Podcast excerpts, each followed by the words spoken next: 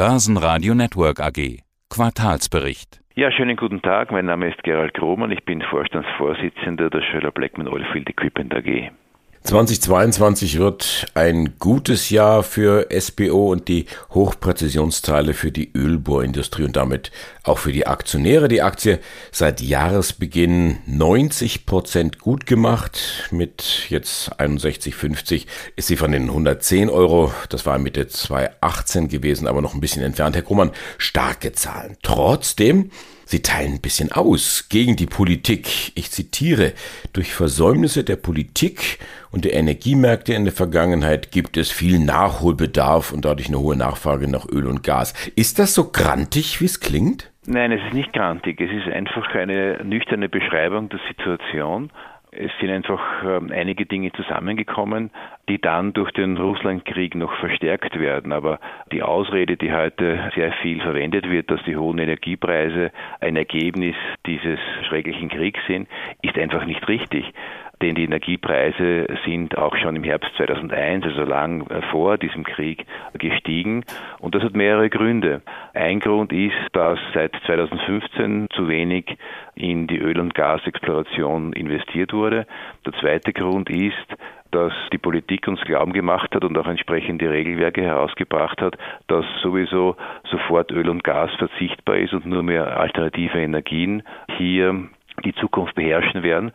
Die sind wichtig, logischerweise, aber es ist einfach so, dass es realitätsfern ist und dass äh, hier die Menge an Wind- und äh, Sonnenenergie einfach nicht ausreicht, um den Energiebedarf Europas abzudecken, dass man sehr wohl noch sehr lange Öl und Gas benötigt. Das ist die eine Geschichte. Die zweite Geschichte ist, dass leider auch in Europa, weltweit sowieso nicht, der Ausstieg aus Kohle nicht gelungen ist.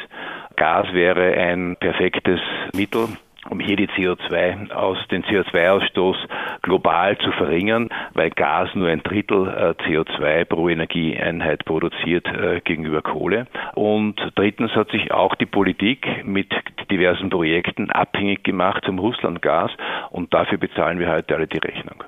Die Rechnung wird bei Ihnen unter anderem auch bezahlt, muss man so sagen. Ihr Geschäft brummt ja, sagen Sie, Umsatz und Ergebnis auf zehn Jahreshoch, Auftragseingang sogar so hoch wie noch nie, jetzt nach neun Monaten.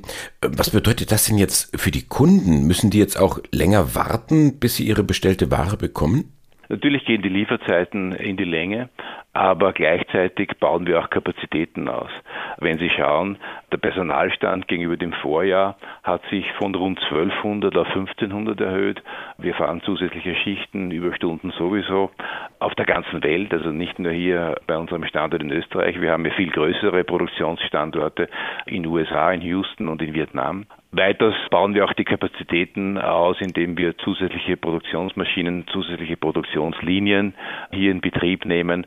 Also natürlich reagieren wir auf diesen Aufschwung, den wir nicht als kurzfristig sehen. Mhm. EBIT gesteigert, Faktor viereinhalb, Nachsteuern sogar um Faktor sechs.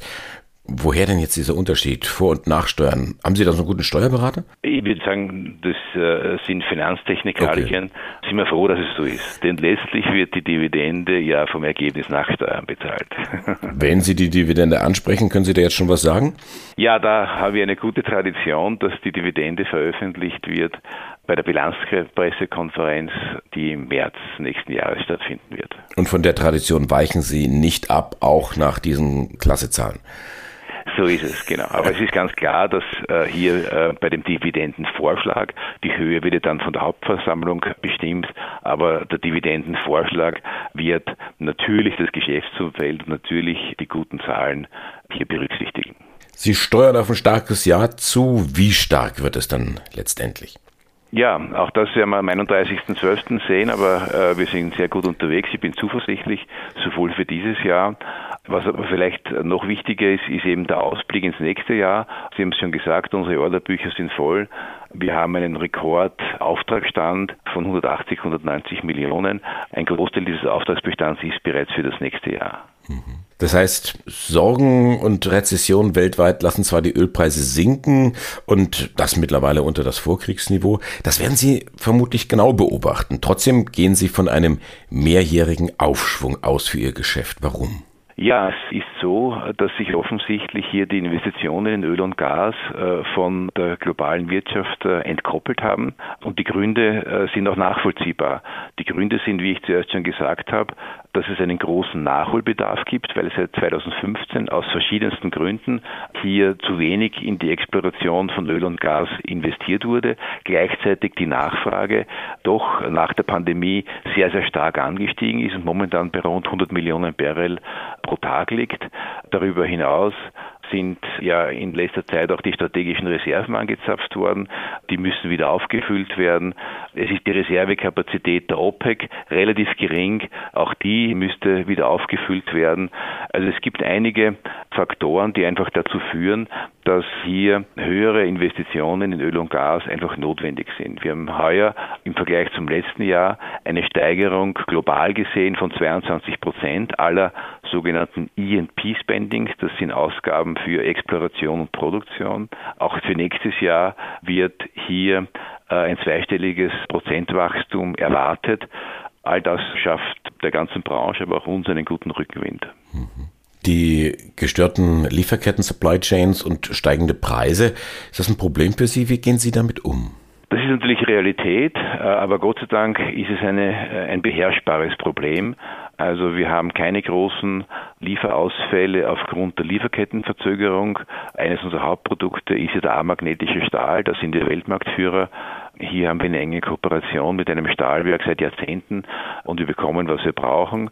Natürlich, die steigenden Preise sind Fakt, nicht nur bei Stahl- und Legierungselementen, auch bei vielen anderen Bereichen.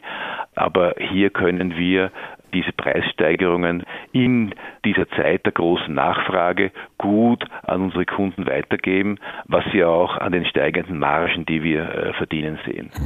Der schwache Euro wirkt stützend, schreiben Sie. Jetzt hat er von der Parität sich wieder bisschen nach oben gelöst, äh, marginal so etwa 4, 5 Prozent. Bis zu welchem Niveau ist denn nach Ihrer Definition der Euro schwach? Das äh, hängt immer von der Ausgangssituation ab. Also ich habe schon, äh, ich bin jetzt äh, CEO der Scheller Blackman seit über 20 Jahren.